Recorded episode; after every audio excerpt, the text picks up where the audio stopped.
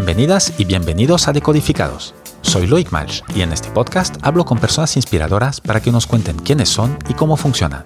En cada episodio, emprendedores, artistas, deportistas te compartirán ideas concretas que podrás aplicar en tu vida diaria. Inspiración para crecer y mejorar.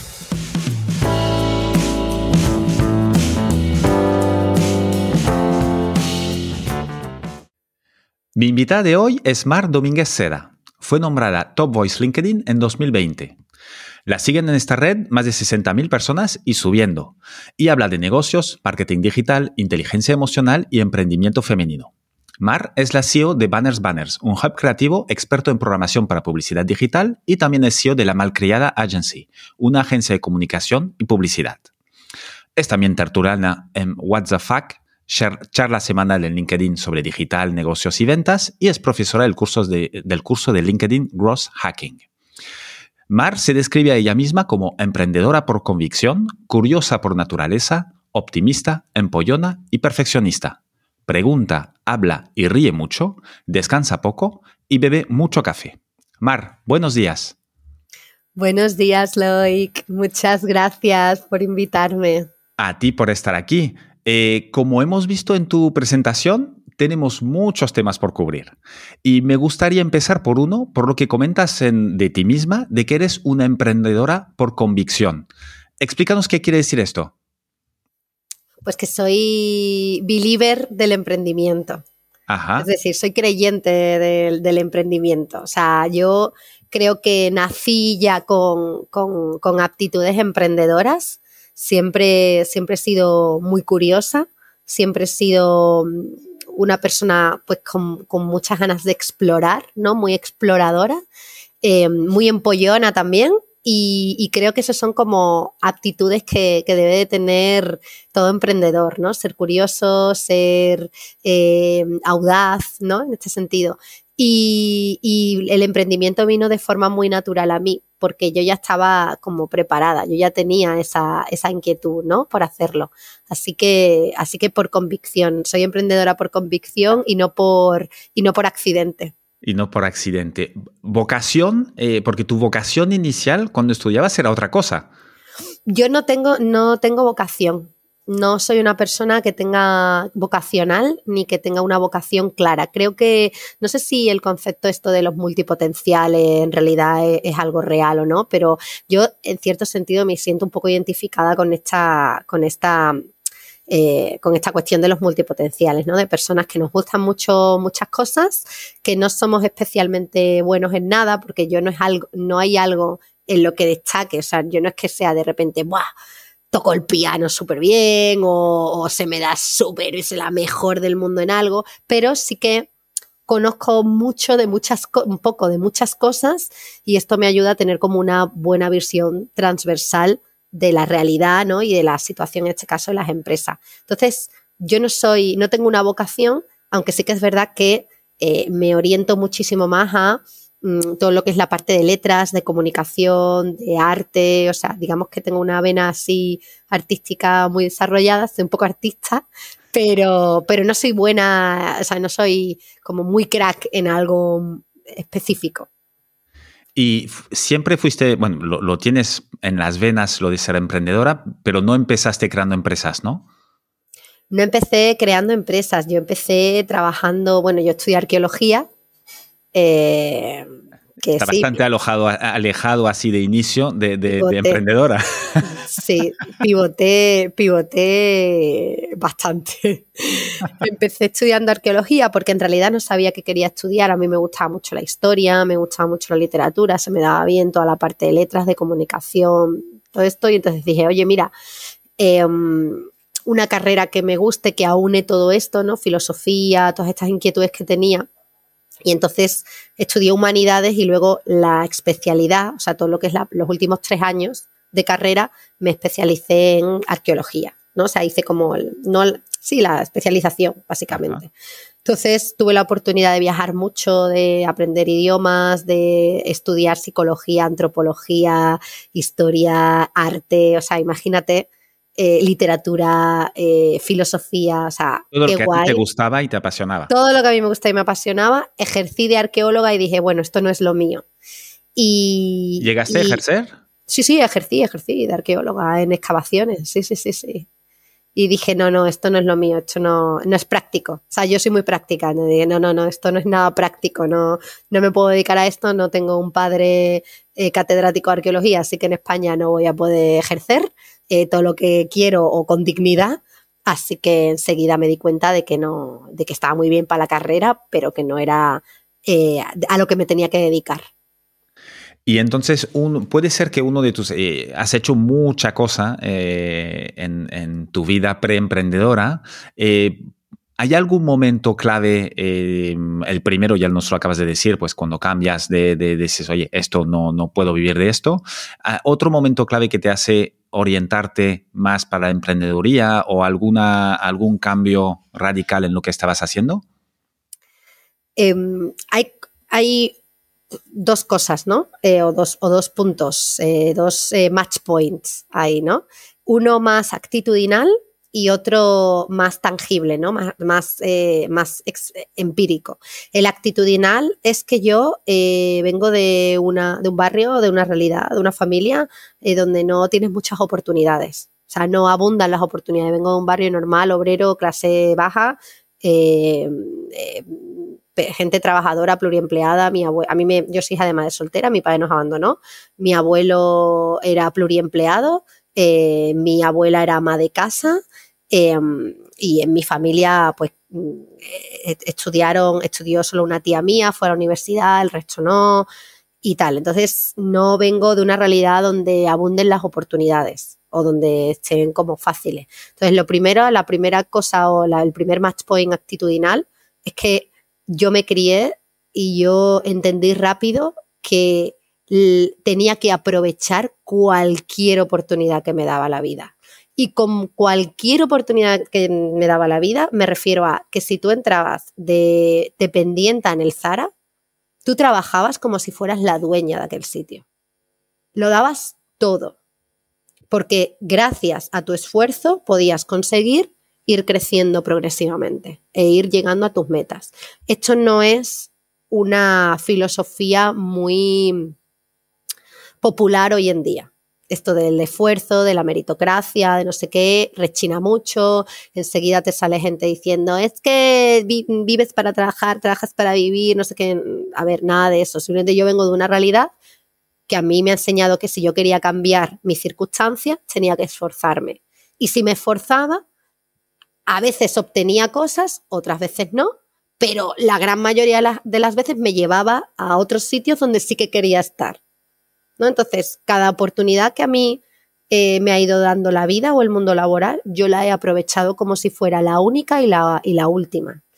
Y lo segundo eh, viene cuando yo ya estoy de puestos de dirección, ¿no? Y de dirección comercial y llevando en Mr. Wonderful todo el, el, mercado italiano, wholesales, tanto B2B, B2C, etcétera, y de repente un día eh, viene uno, un consultor muy, muy, muy pro que nos estaba ayudando en la empresa y me coge y casi sin conocerme me dice, oye, te voy a decirte una cosa, tú en menos de seis meses has abierto tu propia empresa. Y digo, ¿qué?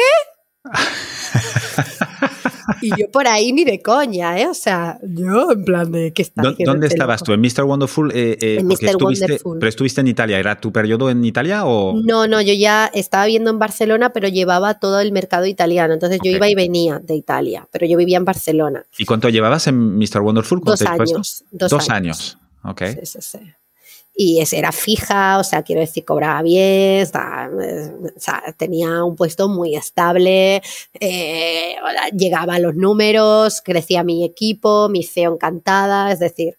Estabas muy feliz y sin ninguna eh, ganas de cambiar porque... Estaba bien. Y me lo dijo y efectivamente en menos de seis meses estaba abriendo mi empresa.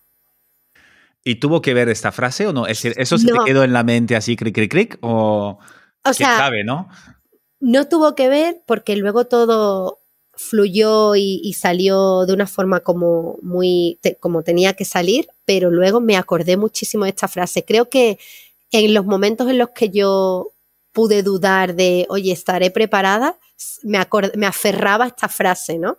No fue el detonante, Pero cuando yo di ese paso de forma muy natural, me, creo que inconscientemente me agarraba esta frase para decir, no, no, no, yo puedo, ¿no? Como el que se agarra al horóscopo, no lo sé. Porque ya verás tú, esta persona, usted quién es en mi vida, usted me conoce de algo, pero supongo que vería, además yo sé que me lo dijo de verdad, vería actitudes en mí muy de, emprendedora, ¿no? Al final de... ¿Y qué, ¿Y qué creaste entonces? Y, creé con mis socios Banners Banners, que es la primera marca comercial de nuestra empresa, la segunda es La Malcriada, y, y Banners Banners es un hub de producción digital. Y empezamos pues los dos desde cero, 12.000 euros ahorrados y, y, nada más. Y yo tenía tres meses para hacer el primer cliente y si no, nos íbamos al garete. Y saltaste sin clientes, sin decir, pues yo qué sé, eh, ya he llegado a un, acuerdo con Mr. Wonderful que les voy a hacer alguna cosa. Que va, que va, que va. Nada. Cero. Ya el modelo de negocio, por así decirlo, venía validado porque mi socio era freelance y se dedicaba a la producción digital, pero como freelance. Entonces yo llegué como para estructurar bien el modelo de negocio y entender si eso podía traccionar y convertirse en una empresa. ¿Vale? Si él ya trabajaba 100% de esto y... él ya trabajaba 100% de esto. En vez de que trabajara para otros que buscaran cliente, saltasteis un intermediario y tú pues ya te pusiste a buscar directamente los clientes. Exacto, exacto. Entonces, eh, pilló además una época en la que él eh, pues no, le, no, no le venían proyectos, no le, no le, sacaban proyectos, la vida freelance no le sacaban proyectos, entonces teníamos 12.000 euros ahorrados y, y, teníamos tres meses para aguantar y fue muy duro, pero, pero lo conseguimos. Bueno, aquí, ¿y eso cuánto hace? Eso hace cinco años ahora. Ah, no está mal, ¿eh? Cinco años. Está de puta madre. y además sigo trabajando desde la misma mesa y desde el. Yo trabajo en la esquina de un escritorio, o sea, imagínate. Ni en este un escritorio entero, ¿no? En la esquina. No, no, no, en una esquina, o sea, la esquina de la que conquistaré el mundo. Y nada, así me mantengo humilde, ¿no? En plan de, sigo en la misma esquina pero en el mismo sitio. Y, y, sí, y de verdad, o sea, yo dije tres meses, o sea, para conseguir cliente. Y, y vamos. ¿Y, el primer cliente cómo fue? Y el primer cliente eh, fueron, conseguimos un cliente que nos pagaba 3.000 euros y cobrábamos a 60 días. Oh my God. Entonces le, le tuvimos que, que, pedir a mi suegro prestado para aguantar hasta que, cobra, hasta que cobrábamos, ¿no? A 60 días. Y le tuvimos que pedir prestado para, para pagar las cosas y para todo. Y a partir de ese primer cliente empezaron a venir más clientes, porque es como que das la primera y ya, ya tracciona, ¿sabes? ¿El primero es el más difícil de conseguir? El primero es el más difícil. En realidad el primero no es el más difícil, lo más difícil es aguantar hasta conseguir el primero. Ajá. Es como que, que no te vengas abajo, que no, que mantengas la mente focalizada en lo que tienes que hacer, que confíes en el proceso, que confíes en, en, en que lo vas a conseguir. Sí. Muchos nos, ¿no? Me imagino, en este trayecto. sigo teniendo muchos Obviamente, todos. A mí no, todos los días. A mí todos los días me, me, me, Vamos, todos los días me dicen que no muchas veces y esto me encanta porque te curte, te hace fuerte. Te hace fuerte. O sea, no, te, no vives en el no. O sea, es decir, cuando ya estás acostumbrado a que te digan que no, como yo que me han dicho que no en 10 años que me dedico a las ventas, me han dicho que no miles de veces. Ya lo ves de otra manera, ¿no? lo ves de otra manera. Dice, el no es el paso al sí. Sí, totalmente. Este me ha dicho que no, pues el próximo me dice que sí. O, por ejemplo, sabes que, bueno, me tienen que decir tres que no para que uno me diga que sí. Es el paso al sí. Tal cual, sí, sí, sí. Oye, ¿y cómo entras en LinkedIn? ¿Cómo se te abre el mundo LinkedIn? ¿O cómo abres tú el mundo LinkedIn, mejor dicho? Yo llevo 10 años eh, o sea, LinkedIn España tiene 10 años. Entonces, yo llevo un poco menos trabajando con LinkedIn, pero creo que tengo que ser de las primeras personas que empezó a usar LinkedIn en España, cuando aquello era como un InfoJobs con un lavadito de cara y poco más. entraba. Y, yo es que aprendí a usar LinkedIn en Italia, porque a mí, cuando estuve en el departamento comercial de la agencia de Publi para la que trabajaba, em, la directora comercial me enseñó a prospectar clientes con LinkedIn, usando LinkedIn. Y entonces yo eh, empecé a trabajar con LinkedIn y, claro, y luego me lo llevé a, las otras empresas, me lo llevé a Mr. Wonderful y lo seguí utilizando en la mía. Lo que pasa es que yo lo utilizaba mucho como prospección, no lo utilizaba a nivel de social selling, no lo utilizaba eh, a nivel de compartir contenido, pero sí prospectaba mucho, conseguía muchos clientes por LinkedIn, etc.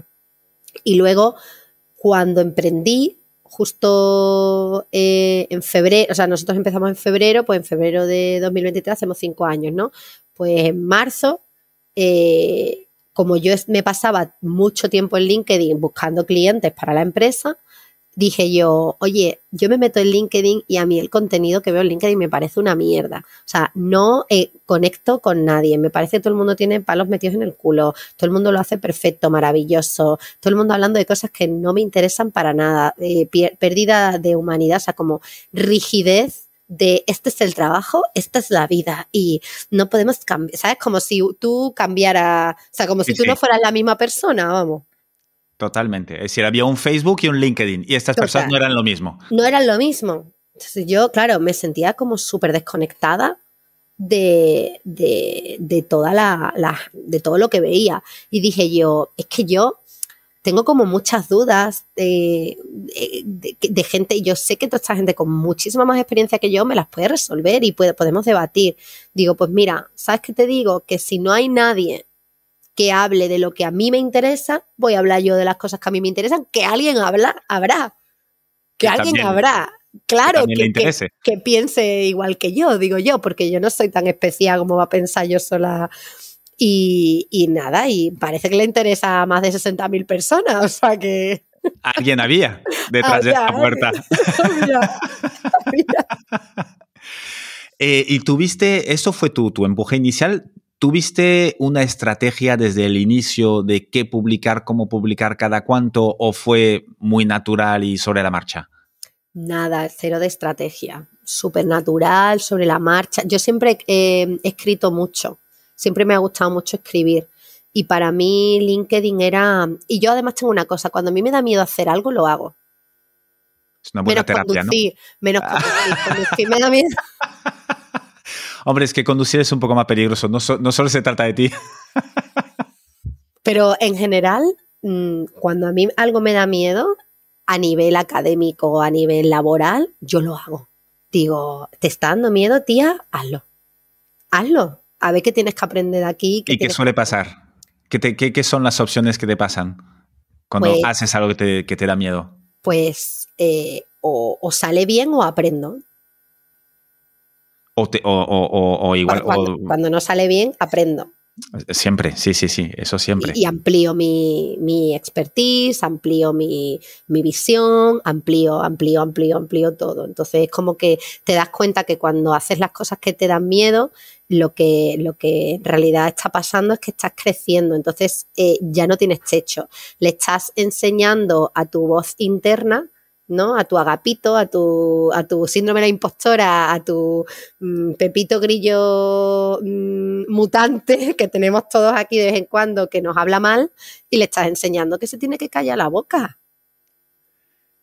Y también da la oportunidad de esto que es en su mayoría de las veces y otras veces, bueno, a mí me ha pasado eh, decir, oye, me daba miedo, no, no lo hacía, lo hago y me doy cuenta que no me gustaba, pero ya lo sé, no es por miedo, ya lo sé yo porque lo he probado. Claro, que de las cosas de las que te arrepientes en esta vida es de las cosas que no haces. Totalmente. Sí, sí, Yo todavía me sigo arrepintiendo de un viaje con 19 años al que no fui a, a, donde era el Caribe. Y todavía estoy, o sea, tengo 35 que voy a cumplir ahora y todavía estoy, joder, ¿por qué no fui al Caribe? Chica, supéralo ya, ¿sabes? Pues, entonces, para mí es como todas las cosas que no hago son de las que me arrepiento. Entonces, me arrepiento poco porque hago, hago, intento hacer las cosas que tal. Y con LinkedIn fue eso, o sea, fue en plan de, o sea, a mí siempre me gustaba escribir, siempre me ha gustado y, me, da, y me dio mucho miedo empezar a publicar, mucho miedo. De hecho, mucha gente al inicio me decía, te vas a cargar tu marca personal, nadie te va a querer contratar, no sé qué, porque yo empecé, era de las pocas, o sea, creo que era la, es que muy pocas personas había en LinkedIn que hablaran con naturalidad y de problemas y de cagadas y de retos y de, de dificultades. Y claro, eh, yo había muchos temas que tocaba y que toco, ¿no? Que son sensibles, ¿no? Totalmente. Y que te, hacen decir, ostras, que me tengo que posicionar. Y esto no gusta a la gente. Y claro, eh, yo estaba cagada de miedo. La gente me decía, te vas a cargar todo. Y yo durante el primer año publiqué todo con mucho miedo. ¿Y era fundado este miedo? Es decir, ¿te has encontrado, qué te has encontrado como respuesta? Solo cosas positivas. Solo cosas positivas. O sea, yo tengo dos empresas, o sea, tal, gracias a que ese día empecé a publicar en LinkedIn. Porque todo, todo mi, negocio, parte del negocio viene de, mi, de mi contenido inbound, o sea, de mi contenido y de mi marca personal en LinkedIn. Y todo lo bueno que me, ha, que me ha venido de negocio, casi todo lo bueno, es gracias a LinkedIn. ¿Y cuánto te viene más o menos del negocio por LinkedIn? Ahora mismo me viene un 80%, el, un 20% restante me viene de, de, de, referral de clientes satisfechos y contentos. Es decir, el 80 viene de LinkedIn directo y el 20 eh, de forma, eh, no viene de LinkedIn directo, pero casi. claro. de, de, gente que sí que te conoce por LinkedIn. No, de clientes, de clientes actuales. De, clientes, actuales. Wow. Lo cual es un negocio LinkedIn-centric. ¿eh? Sí, sí. Ahora mismo sí, obviamente eh, estoy poco a poco lanzando otras vías para, de captación, pero yo no tenía eh, recursos ilimitados para abrir 50 vías de captación. Yo tenía que, o sea, esto me está funcionando, vamos a centrarnos en esto. Yo no tenía, éramos dos personas. Ahora que empiezo a poder tener recursos para poder montar una web que me posicione el SEO, bla, bla, bla, pues ahora ya nos metemos a eso, pero hasta ahora yo no me iba a dispersar. O sea, el mayor error de cualquier negocio es dispersarse. ¿eh? Y tú, este, este contenido de LinkedIn em, es, es, muy. Los que escuchen esto y no te, no te hayan leído por LinkedIn, les recomiendo mucho ir a tu perfil eh, porque es, es un. Es como hablar contigo, de hecho. Eh, porque eres muy natural, y sí que eh, doy fe de que si te gusta escribir, pues ya se nota, porque está muy bien escrito, está muy bien presentado, siempre creas ahí un poquito de mm, qué va a decir. Eh, y, y, sí que tratas temas que no son neutrales, eh, preguntas cosas. Eh, hace poco eh, preguntaste a tu audiencia de una amiga tuya que tenía comprado una empresa y tenía un, dilema con el staff existente, qué hacer con él, em, lo cual generas mucho contenido que genera comentarios. ¿No? Tú, tú esto lo haces, lo haces de manera natural, pero sí que obviamente em, si tuvieras que aconsejar a alguien de crear su marca personal en LinkedIn, ¿qué consejos le, daría, le darías? Eh, va a ser como un poco Mr. Wonderful la cosa, pero me da mucha vergüenza porque dice, y está diciendo obviedades, pero es que a veces hay que repetirlas porque parece que no nos queda claro. Sé tú mismo. O sea, eh, Freddie Mercury, que para mí es uno de mis grandes referentes de todo, o sea, de todo. Em, este tío, que, es, que, fue muy importante y que hizo muchas cosas grandes, decía que el mayor éxito en la vida era ser uno mismo. Entonces, o sea, sea auténtico, sé tú mismo, lo primero, lo primero. Como vayas por ahí con caretas y con palos metidos en el culo, se va a notar. Y ¿Tú tuviste un punto de, un punto de inflexión? Porque me imagino que al principio escribías eh, y, pues como pasa a todo el mundo, nadie te leía. el tato. yo tenía dos likes, el mío y el de mi novio. No leía a nadie. ¿Y qué pasó algo? ¿O fue así poco a poco? ¿O, hubo un boom? No, o sea, fue. Es que yo tampoco empecé a publicar pa. De hecho, yo cuando empecé a tener como post que tenía 50 likes, me asustaba decía, jue, jue, la chileando, mal, mal. Claro, yo, yo no, o sea, era como que, ay, eh, está teniendo muchos comentarios porque he hecho algo malo, he dicho algo que no debía, ¿sabes? Porque luego yo reflexionaba, ¿sabes? Y, no, o sea, fue como todo muy progresivo, fue muy natural, tampoco buscaba yo la notoriedad per se, o sea, por supuesto gusta, no voy a decir que no me encante tener seguidores, no me encante tener likes, porque mentiría y no es verdad, o sea, me encanta que la gente conecte eh, con mi contenido y, que conectemos mutuamente. O sea, esto me encanta y que, y que llega más público me encanta más. Pero en realidad nunca, nunca ha sido el objetivo. Y no es el objetivo para mí, para nada. De hecho, creo que yo llevo unas semanas con mi LinkedIn baneado, ahora te voy a decir por qué, y tengo muy, poco alcance. Y el primer día que me di cuenta, me cagué y dije, ostras, ostras, que se me está yendo el tema, venga, voy a poner más de posicionamiento SEO, a ver si tal. Y luego dije, no, no, no, mejor, mejor que me banen. Una, primero, una curita de humildad. Y segundo, ahora te voy a demostrar algoritmo de LinkedIn que haciendo buen contenido, aunque tú me banes, yo soy mejor. Y estás en eso. ¿Por qué te han baneado? Pues mira, me han baneado por lo siguiente, porque yo, eh, ¿qué pasa? Que al final tengo dos empresas, tengo 14 personas a mi cargo, eh, tengo muchos clientes, estoy muy, tengo mucha tarea, estoy muy ocupada, trabajo muchas horas. Entonces, LinkedIn es otro trabajo más. Con más de 60.000 seguidores, tengo muchos mensajes privados, muchas peticiones de amistad, muchos comentarios y yo lo hago todo a mano. Yo no automatizo nada de mi perfil. Si con 60.000 seguidores, ¿todo lo llevas tú? Todo lo llevo yo. De hecho, yo tengo para mis clientes, ¿no? Que nosotros hacemos estrategias de contenido en LinkedIn y de captación tal para clientes. Yo a mis clientes sí tengo, obviamente, y a mi equipo herramientas de automatización, tengo muchas cosas. Mi perfil no tiene nada. Nada. También a mí me sirve de campo de experimentación para muchas cosas. No tiene nada porque a mí no me parece coherente empezar a automatizar cosas cuando yo lo que vendo es completamente lo contrario. No soy anti-automatización, las uso para mi equipo y para mis clientes, para mí no. ¿Por qué? Porque yo lo que vendo es cercanía, lo que vendo es trato personal, lo que vendo es social selling, lo que vendo es networking, lo que vendo es cercanía, vamos a conocernos, vamos a tal. Y todo eso con una automatización no me siento a gusto. Entonces lo llevo yo personalmente porque mi LinkedIn es mi casa y, me gusta llevarlo a mí. ¿Qué pasa? Pues que no soy muchas veces ágil respondiendo y me, y me pasan momentos donde a lo mejor me veo con 800 peticiones de amistad, que fue el caso. Entonces, ¿qué, ¿qué, hice? Pues yo, lista de mí, un día me puse a ver estas peticiones de amistad y a muchas acepté y a otras muchas no acepté. Ah, no, ¿No las aceptas todas?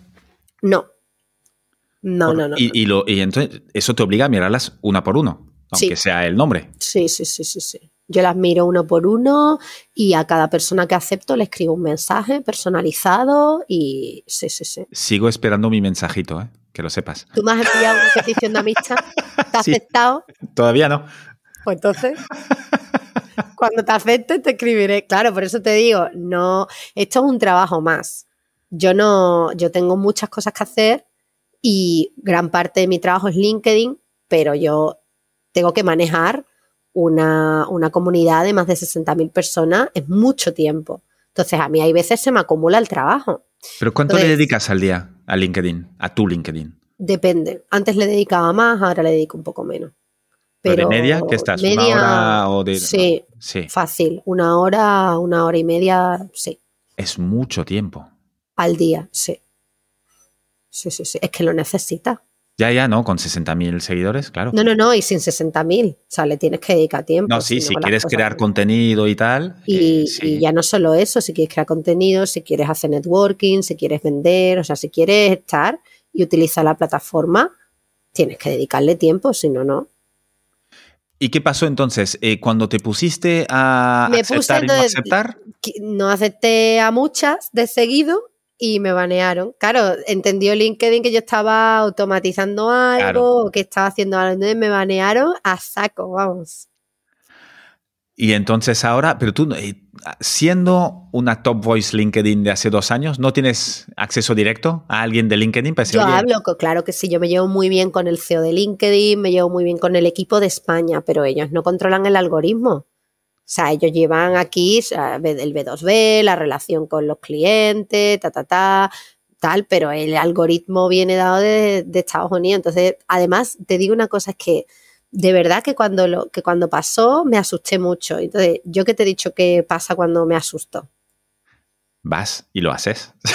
Te digo, tía, siempre tienes la posibilidad de, de, hablar con tus contactos, ¿no? De LinkedIn, que además son majísimos, y decirle, chicos, me ha pasado esto, me podéis echar un cable, pero le digo, dije, pero mira, ¿por qué no pruebas, a, por qué no te lo tomas como, uno, una curita de humildad? Pasé de tener 700 likes a tener 25. Claro, porque cuando te banean, hacen que no... No, no te vea tu red, no claro, aparezca en tu... No aparece en tu post, en la red, en tu red de estos 60.000, ¿no? Claro. Curita de humildad de las buenas, ¿eh? 25 likes que, que he tenido durante estas dos semanas que yo decía, madre mía, y me, me ha encantado, ¿eh? Me, o sea, me divertí, o sea, es jodido, ¿eh? Porque mi, mi negocio viene por LinkedIn, pero, pero yo dije, no, no, no, o sea, eh, eh, no, o sea, tú ya has estado en este, yo decía, Mar, tú ya has estado en este punto y ahora sabes más que hace cinco años. No, no, no, o sea, no te acojones. Tú ya sabes más. Tú ya has estado aquí con 25 likes. No, no, no, tú ya sabes cómo tienes que hacer las cosas. Entonces yo lo que he hecho ha sido lo mismo que llevo haciendo cinco años y que sé que funciona, que es ser auténtica, ser yo y compartir contenido que de verdad mi audiencia guste, interese y ser cercana y comentar yo y ser yo misma. Entonces, pues ahí en esas estoy. Y ahora ya pues poquito a poco voy consiguiendo más likes. y luego nada, si luego ya me digo tal, al, al, hablaré con ellos o no, porque al final me, me, quitarán el baneo y ya está, o me haré el 6 Navigator de pago y cuando tú pagas te quitan todo. Esto de, Directo. Esto cuando... Ta, ta, ta, eh. Oye, Mar, eh, ¿la viralidad es casualidad?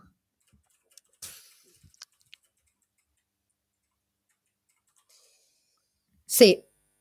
¿Sí? Sí, totalmente. Yo, a mí cuando me dicen mmm, qué haces para que tus posts se vuelvan virales, digo, pues no tengo ni puta idea, o sea, ni idea, o sea, de verdad, yo no sé qué post va a ser viral y qué post no. No lo sé, o sea, puedo ya intuir con tantos años de creando contenido para mí, para mis clientes, para mi equipo, para todo, yo ya puedo intuir que funciona bien y que no funciona. Pero de estos que tú dices, este post lo ha petado, yo no, no, no, no lo sé. No, no sé si hay un estudio algoritmo de viralidad, pero va mucho de conectar. O sea, a mí eh, funciona muy bien la risa, Ajá. hacer reír, y funciona muy bien de verdad dar valor, aportar algo, enseñar algo que los demás no saben. Estos son buenos ingredientes. Son buenos ingredientes. Un buen meme.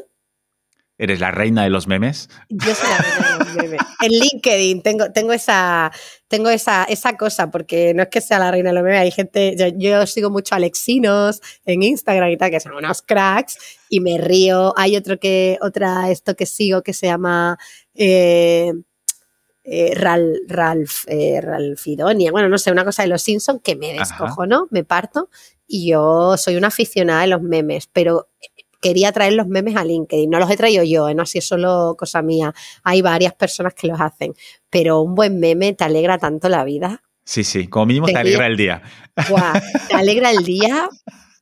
Y yo, y yo total, una de mis técnicas para pa el antibaneo este de LinkedIn ha sido hacer muchos memes y está funcionando, ¿eh? Y oye, cosas, cosas, tú te dedicas también al, al, al gross hacking, ¿no? Eh, dentro sí. de esto, pues me imagino que hay técnicas de LinkedIn. Uh -huh. Explícanos un poco qué es el, el gross hacking y, y, cómo, cómo lo enfocas y qué, qué, te, ha, qué te ha dado. Vale, yo no soy como súper experta en growth hacking, ¿eh? hago mejor otras cosas. Lo que pasa es que sí que soy profesora en la escuela de negocios de growth hacking course dentro del de programa de LinkedIn Accelerator. Entonces yo llevo todo lo que es la parte de contenidos, etcétera. Pero tengo compañeros que son súper crash en growth hacking y me han enseñado un poquito. Y yo, con su permiso, voy a hablar ahora algo de growth hacking y, que no soy ni la mitad de buena que, que son ellos. Pero lo primero que es el growth hacking, al final, growth hacking es un mindset. Es decir, un, un, estado mental donde tú te pones en cómo puedo crecer y cómo puedo encontrar la atracción en este modelo de negocio que estoy testeando eh, con, el, con la menor inversión posible y el mayor impacto posible. Es un mindset, es decir, Todo se hace en función de, de esto. ¿Cómo puedo testear esto o cómo puedo acelerar esto con la mínima inversión posible y el mayor impacto? Esto es grow hacking. Luego entran, lógicamente, muchas tools, muchas, eh, muchos programas, muchas herramientas, eh, muchas cositas digitales que puedes utilizar. Pero lo más importante es la base, que la base es formas eh, originales y diferentes de conseguir traccionar un modelo de negocio, un, un, producto, lo que sea que estés vendiendo, testeando en el mercado o no testeando, sino que quieras eh, traccionar. Y luego, a partir de ahí, cómo lo puedes hacer con la mínima inversión posible y el máximo eh, resultado. ¿Algunos ejemplos concretos que, que, te hayan funcionado o que sabes que han funcionado a, a otros? Bueno, pues por ejemplo, eh, hay por ejemplo, a nivel de grow hacking, pues funciona muy bien el data scrapping, que es pues sacar, eh, pues sacarte bases de datos de, de diferentes, de diferentes eh, sitios de internet donde sabes que está tu público objetivo por ejemplo, o yo qué sé, otras cosas de Gregor Hacking, probar con eh, de venta muy orientados a tu público objetivo o a un nicho de mercado y utilizar, por ejemplo, un contenido de valor que puede ser un, en, en, formato de lead magnet para conseguir leads. Grow Hacking también es poner una valla publicitaria en una carretera. Si es ¿vale? barata, ¿no? Y tiene impacto. Barata, exacto. o cuando lanzas un mínimo producto viable, o por ejemplo, quieres testear, eh, ayer que hablaba con un colega, ¿no? Que decía, quiero testear un, en What the Fact, de hecho hablábamos, quiero testear si tiene sentido para mí eh, vender cursos online. Bueno, pues he hecho un curso online muy pequeñito que, ¿cómo he invertido en esto? Pues he grabado la pantalla durante una hora y me he puesto a explicar cómo tenías que implementar Haspot desde cero a, tenerlo implementado en tu empresa. Eh, coste de la herramienta, cero, porque me pillé el programa, el programa free, el freemium. Luego subí el cursito a una plataforma que ya viene con los pagos integrados y todo. Coste de la plataforma, 20 euros porque me pillé también casi el freemium menos tal. Luego, ¿qué es lo que he hecho? Pues ha sido, he hecho una secuencia de emailing y luego trabajar el copywriting. Coste total del tal, pues aparte de las horas de trabajo, los 30, 40 euros en dos plataformas. ¿Y cuál era el objetivo que quería medir? Si podía conseguir vender 30 cursos. ¿Cuántos he vendido? 31 testeado, validado y ahora ya decides si le quieres meter, le, le, quieres enchufar más recursos, ¿no? Pero validado y testeado está. Entonces eso es grow hacking. ¿Alguna, alguna, mm, ¿Algún ejemplo de hacks o herramientas que nunca pensabas que iban a funcionar y que funcionaron? Pues hay muchísimas herramientas. Nosotros ahora mismo estamos probando muchas herramientas de inteligencia artificial ¿vale? Para ayudarnos a tener datos de buyer persona en, en, modelos de negocio que no están aún validados o, o testeados, ¿vale? Eh, una herramienta que nosotros estamos probando ahora es Versen, que es eh, que te sacan los perfiles psicológicos de, de tus buyer personas. ¿Cómo, con cómo, lo, cómo, cotejándolos con los perfiles de LinkedIn. Versen, con V. Con V. Ah, mira. Versen. Es decir, tú le enchufas tu, tus contactos de LinkedIn sí. o lo que sea y, sí. y, te va analizando y te hace un perfil del sí. buyer persona. Sí. Ah. ¿Y, ¿Y, está bien lo que hace? Está muy bien, complementa. O sea, complementa. Al final, tenemos que tener en cuenta que lo más importante de todo esto es el mindset, es la estrategia. No es tanto la, la, la tool de turno. Pero hay muchas, ¿no? Por ejemplo, otra tool que utilizamos. Eh, ¿cómo se llama esta? Espérate, de creación de contenido a través de inteligencia artificial. Ah, no me sale. Eh, a ver si la tengo por aquí escrita. No. O sea, te sí. dame un segundín. Sí, si no ya me la darás, la pondré en la Si no, ya la daré por aquí. Sí. Y es, pues, una, es una herramienta que te le das un tema y le dices cuánto quieres que te escriba y te lo escribe. Básicamente sí, exacto. Te lo digo ahora porque eh, eh, Magneto se llama. Magnetu. ¿Con un final o...? Con, con, U con diéresis. Ajá, mira. Magnetu. Luego, otra, otra ¿Y eso sí que, sí que lo utilizas?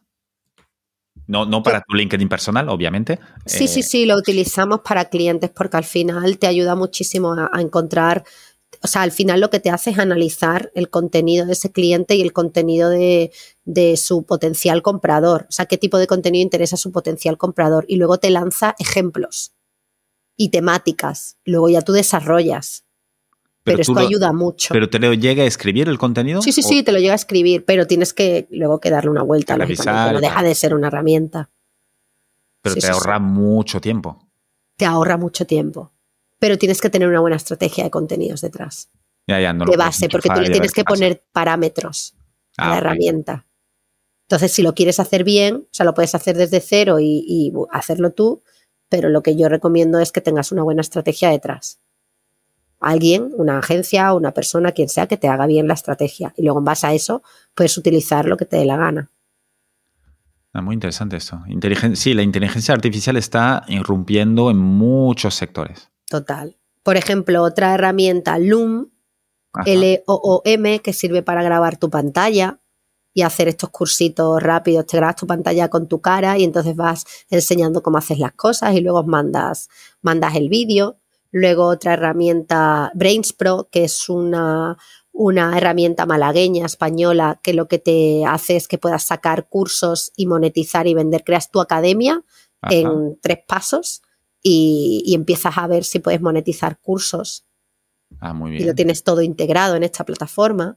Eh, hay muchas. Find That Lead, que nosotros la utilizábamos mucho, que es para eh, sacar los, los emails y los contactos de la gente en función de, los perfiles de LinkedIn.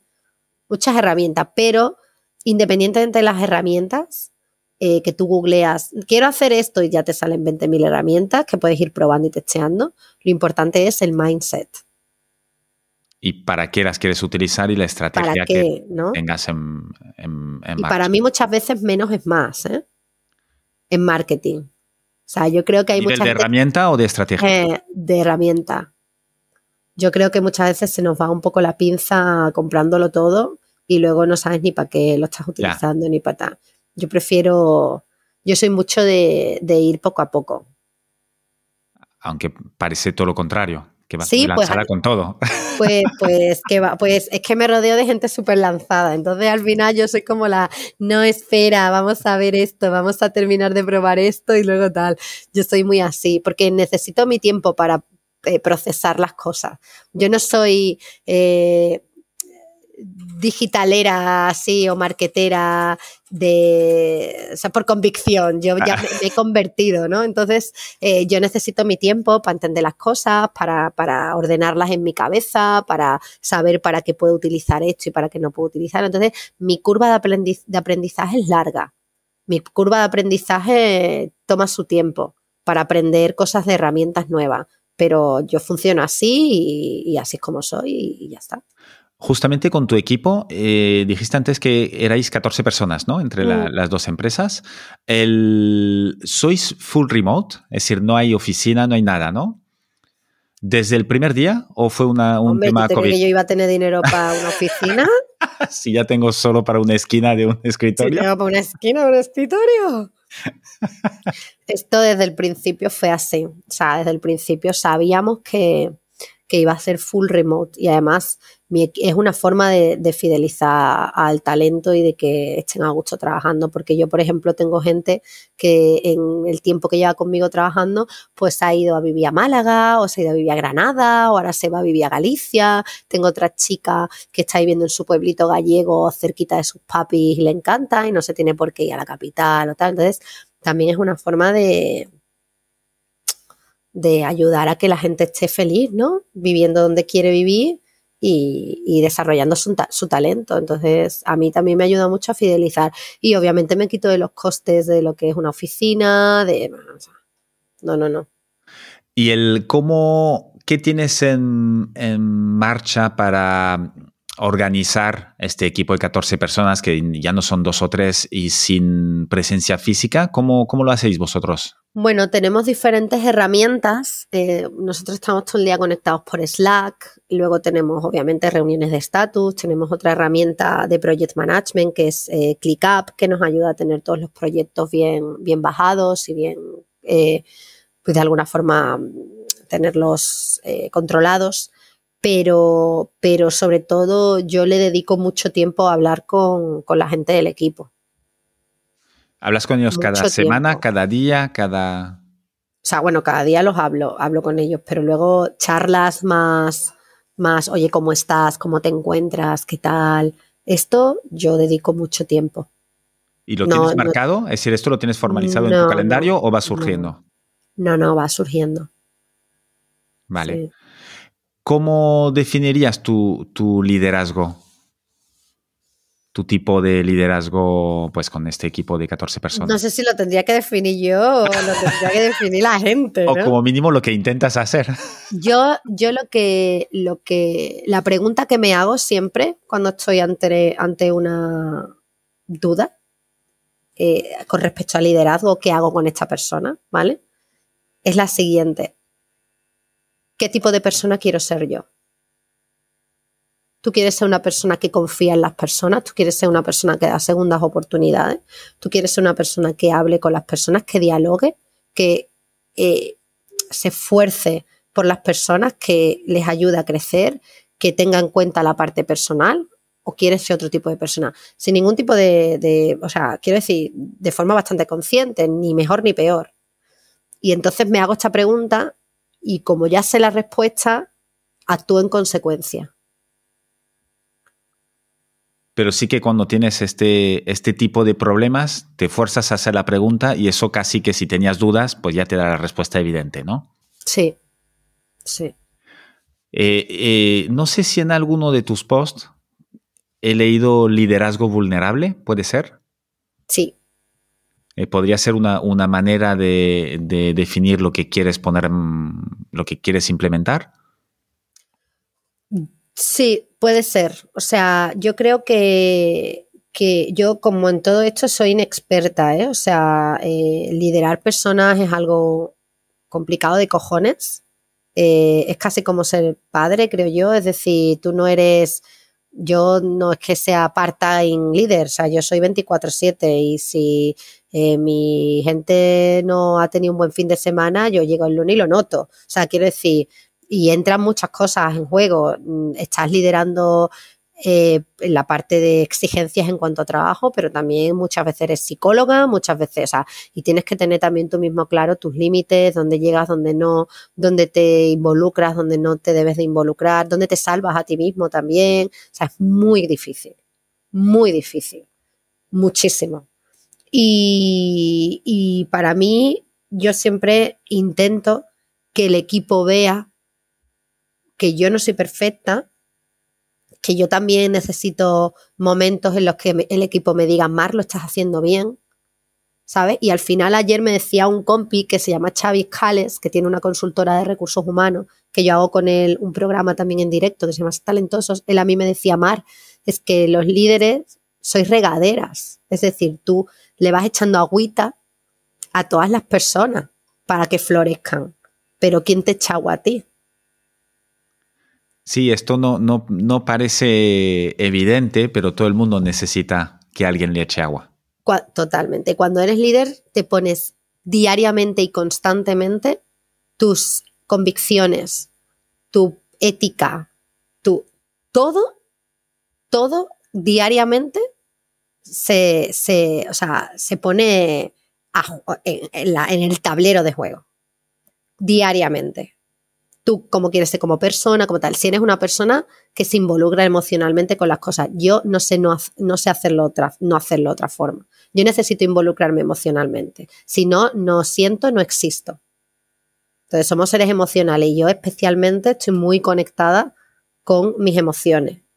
Y, y, no puedo ser de otra forma. Entonces no me voy a cambiar porque esto ya sé que es una batalla perdida y lo que hago es, o sea, me pongo, me, lo pongo en el, en el juego. Y siempre que me pierdo, siempre me hago la misma pregunta. ¿qué tipo de persona quieres ser tú?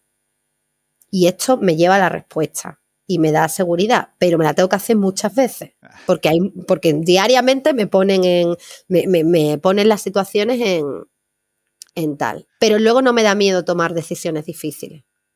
¿Y alguna vez eh, te has dicho, oye, yo quiero ser esta persona, pero ahora no es el momento? Muchas veces. Muchas veces. Casi diariamente, claro. Muchas veces digo, oye, yo quiero ser esta persona, pero no sé si es que se están aprovechando de mí. queriendo ser esta persona. Ya, pero es que si tú eres un gilipollas, es que la gente no se aprovecha de ti también. Es como esta gente que dice, no, no, yo, yo, ¿cómo es? Em, no seas confiado porque si no, luego la gente te decepciona. ¿Qué pasa? ¿Que por ser desconfiado no te decepciona la gente? Tal cual. Entonces, ¿qué me estás contando? O sea, ¿me estás haciendo a mí sentir mal porque yo estoy queriendo ser fiel a, la persona que quiero ser y me estás diciendo que si yo soy desconfiada no, no voy a tener decepciones, pero si tú las estás teniendo todos los días. Ahora, si no lo eres, te traen muchas cosas buenas. Entonces tienes que hacer balance. No, 100%. Aparte, yo siempre eh, eh, creo firmemente en esto que uno no se tiene que desviar y no ser él o ella misma eh, porque los otros no lo están haciendo o le están forzando a hacer esto. Oye, yo no puedo controlar lo que hacen los demás. Tal cual, tal cual. Entonces yo puedo controlar lo que hago yo. Y yo puedo controlar hasta dónde quiero llegar yo. Entonces yo sé que tengo una correa muy, muy larga porque yo soy muy paciente, doy muchas, muchísimas, eh, eh, o sea, lucho mucho por la gente. Me gusta ser así, es que en mi vida también yo soy de relaciones largas, de amistades largas, de, yo no, no tengo a mi alrededor gente... no, no, no, yo o sea, me centro en las personas mucho porque me involucro mucho, no, no me puedo involucrar en 50 personas, me, solo me puedo involucrar en pocas. Y yo esto es que soy coherente, o sea, lo hago también en mi empresa. Entonces, apuesto muchísimo por las personas y me, y me lo devuelven también, porque si no, no apostaría, pero también tengo claro que cuando tengo que tomar decisiones difíciles, las tomo, porque me lo he demostrado a mí misma, las tomo. Tarde o menos tarde según las otras personas, eso a mí me da igual. Yo las tomo cuando yo siento que todo lo que está en mi mano por hacer lo he hecho y no mm, y eso no nos ha movido a una mejor situación. Y ahí ya me quedan pocas opciones. Y te quedas tranquila con la decisión. Y me quedo tranquilísima. Y la tomo. O sea, la tomo. Lo que pasa es que yo lucho las cosas antes.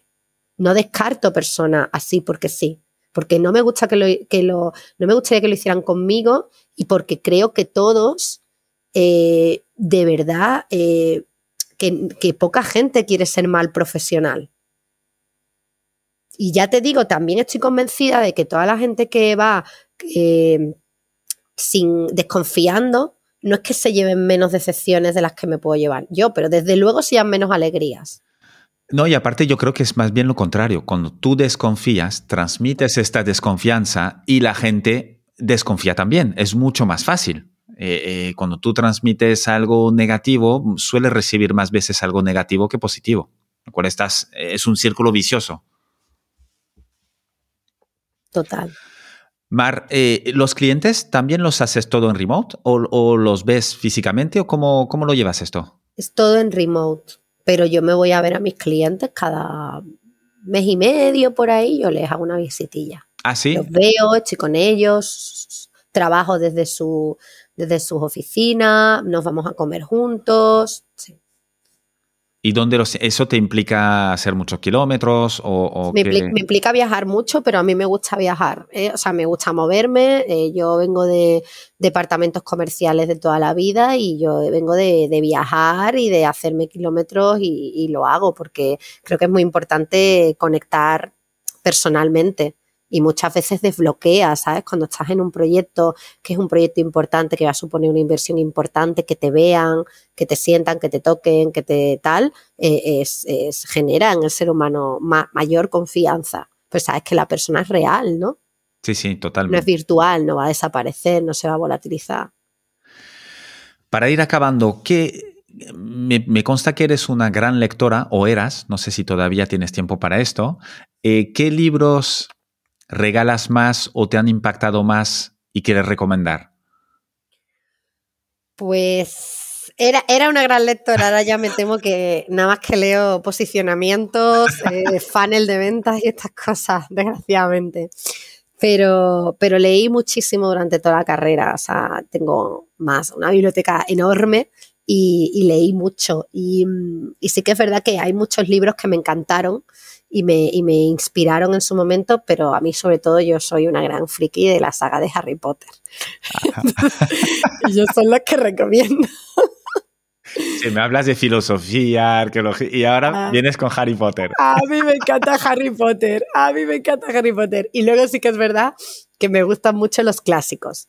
Eh, de los clásicos se aprende mucho. Yo me he leído afortunadamente pues casi todas las obras de, los clásicos y, me encanta, o sea, son divertidísimas, me encanta El asno de oro de Apuleyo, me encantan los epigramas de Marcial, son, te descojonas porque son, eh, es como está en el, en el Sálvame, pero de, de, del siglo VI.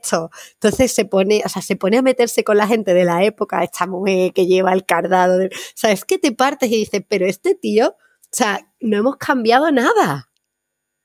Nada, sí, y Tienes, y tienes mucha, o sea, yo, hay mucha sabiduría en los clásicos y yo cada vez que, ahora no, ¿no? Pero antes, o sea, cada vez que, tenía tipo alguna duda, alguna tal, recurría a esto y siempre tenían una respuesta. Es, maravilloso. Bueno, todo está inventado, ¿no? Dicen, y, solo hace falta, en caso de dudas, mirar para atrás un poco en la historia y ver todo está inventadísimo y afortunadamente yo tengo este background de historia, de, filosofía y tal, que, muchas veces me ayuda a encontrarle el sentido a las cosas que pasan. Porque yo, como te habrás dado cuenta, soy bastante intensita y luego mm, eh, soy bastante de darle al coco las cosas que pasan. Entonces, esto te ayuda, ¿no? Porque te da como... ah, y ahora me estoy leyendo un libro, esto sí que lo, lo puedo decir, que, mm, que es, se titula más Platón y menos Prozac. Ajá. Y te ayuda, lo que te hace es como a todos los problemas que tenemos hoy en día los seres humanos, pues desde la muerte, el eh, que te despiden del trabajo, que estás, pasando un desamor, o sea, todos estos problemas te planta qué soluciones le han dado los filósofos a lo largo de toda la historia.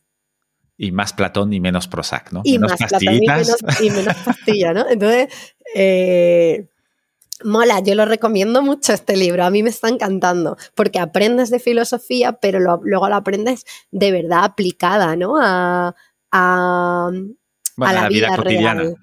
Sí, es que hay muchas cosas que también la, psicología ni siquiera llega, ¿no? Porque la psicología es muy de, de, bueno, si eres conductista, pues es más de la conducta, de cómo cambio la conducta y tal, pero hay muchos problemas que no se basan en que tú explores qué conducta estás teniendo, sino es más filosófico, existencialista. Yo tengo problemas de decir, oye, esta es la persona que yo quiero ser, ¿sabes? Eso no me, no me ayuda la psicología, eso es la filosofía la que me ayuda a entender que yo me debo de hacer esa pregunta, porque lo que estoy sintiendo es, me siento en una dicotomía, ¿no? Que tomo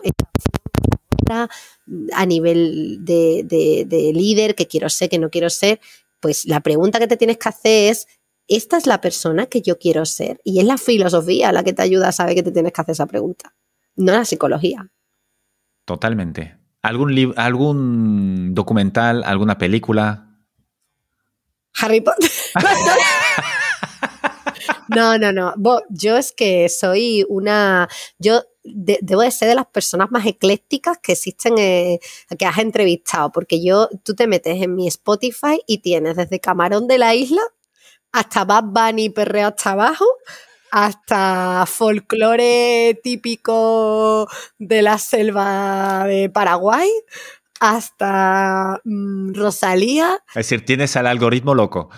Yo, mi, algoritmo, mi algoritmo de Spotify me, planta desde. Tú estás escuchando, por ejemplo, la banda sonora Ennio Morricone, ¿no? Que es uno de los mayores em, compositores del cine, la historia del cine, bandas sonoras increíbles, como eh, la de Out Out of Africa o La Misión, bueno, increíble. Pues tú de repente estás escuchando eh, la de una canción de La Misión y de repente empieza perreo.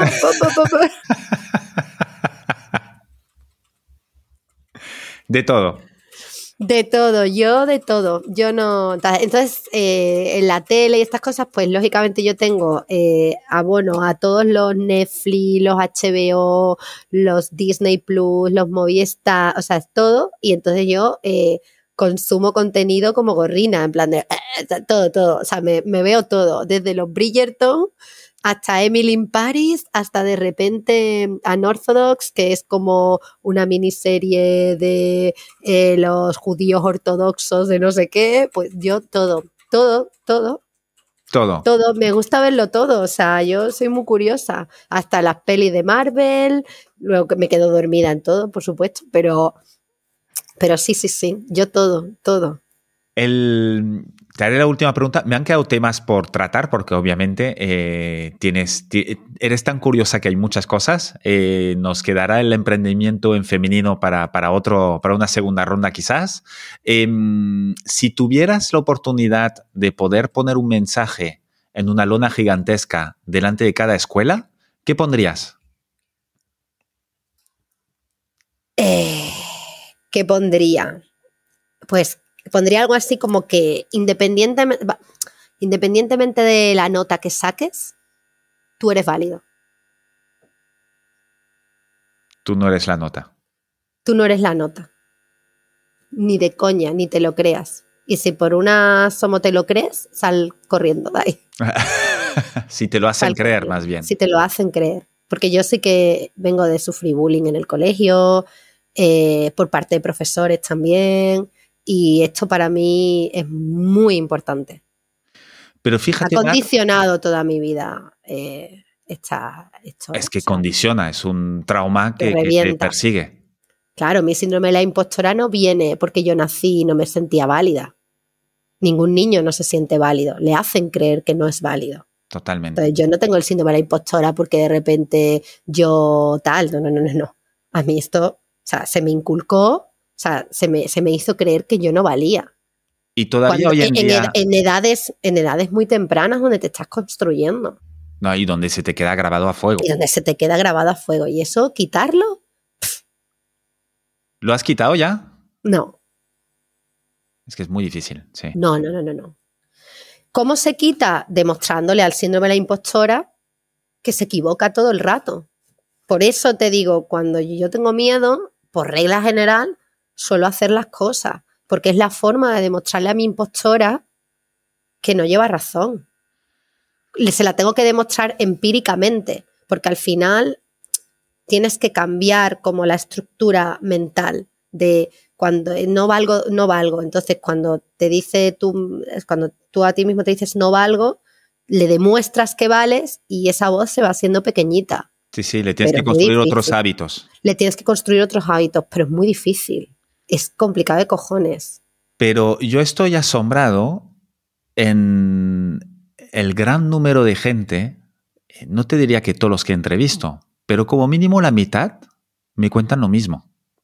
Han, sufrido eh, o bien bullying o bien, y, algunas veces por parte de los profesores eh, que les han o el, propio sistema que está midiendo cosas que no sirven para todos, desgraciadamente, pero, pero todos se miden de la misma manera. Y entonces esto te, te hace pequeñito y te persigue toda tu vida y, tiene consecuencias que ya, por suerte, pues yo en toda esta gente que estoy entrevistando, eh, pues sois gente que, que, ha, que, que lo ha superado o que lo o que como estamos en ello que estamos en ello. yo digo que convivo con ello yo convivo pero seguramente habrá muchos otros que no lo han podido superar también o que no tienen esta convivencia que no les ha dejado hacer tantas cosas. Hay una, hay, también, tenemos también que, ser conscientes de lo que es eh, tener una duda y, no, y hacer algo para lo que no estás preparado a priori o que nunca has hecho. Esto es normal, no es el síndrome de la impostora ni el del impostor. Esto lo tenemos que separar un poco porque yo, por ejemplo, caí en el error cuando conocí esto del síndrome de que ya todo era síndrome de la impostora. No, no es todo, no es todo. Y, es, y, yo lo, he aprendido a, no a diagnosticar, pero yo lo he aprendido como a diferenciar, sobre todo en la forma en la que me hablo. ¿Te hablas mucho a ti misma? Sí. Y muchas veces mal muchas veces mal. Entonces lo que yo hago para saber si estos son dudas normales de, oye, estoy haciéndolo por primera vez o tal, o es el síndrome de la impostora, sobre todo es cómo me estoy hablando yo a mí ahora mismo. Y si, me, y si siento que me estoy hablando, ves mal otra vez, esto no lo vas a conseguir, no sé qué, vale, este es el síndrome de la impostora.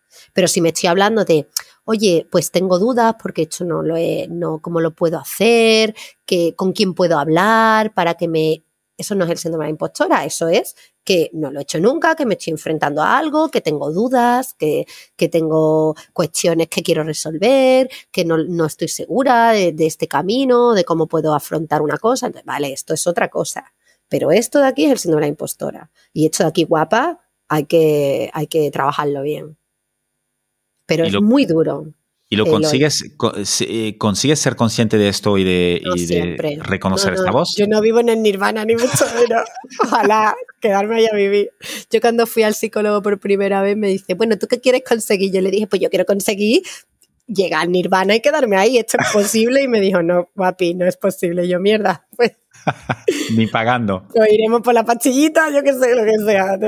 No, entonces, eh, no, para nada. O sea, yo hay muchas veces que entro en bucle y, no soy capaz de controlar las cosas y, me dejo invadir por el síndrome de postura y por otras cosas. Y, esto, y voy a ir de, cabeza, vamos. Como hay una frase que a mí me encanta que dice: uno sabe que a veces uno sabe que se va a estrellar y acelera. Por eso no conduces. Por eso no conduzco. Y, y jolín, es verdad. Entonces, cuando me pasa, porque me pasa, intento de alguna forma ser un poco amable conmigo. Lo intento, ¿eh? No siempre lo consigo. Intento decir, bueno, ya está, o sea, estás en este bucle, es que no puedes estar todo el rato en una balsita de, aceite, más como soy yo, ¿no? Todo implicado, todo, sentía. Eso no, es el precio que pagas por sentir la vida. Bueno, sí, sí. Y mientras eres, es que ser consciente de esto ya es muchísimo.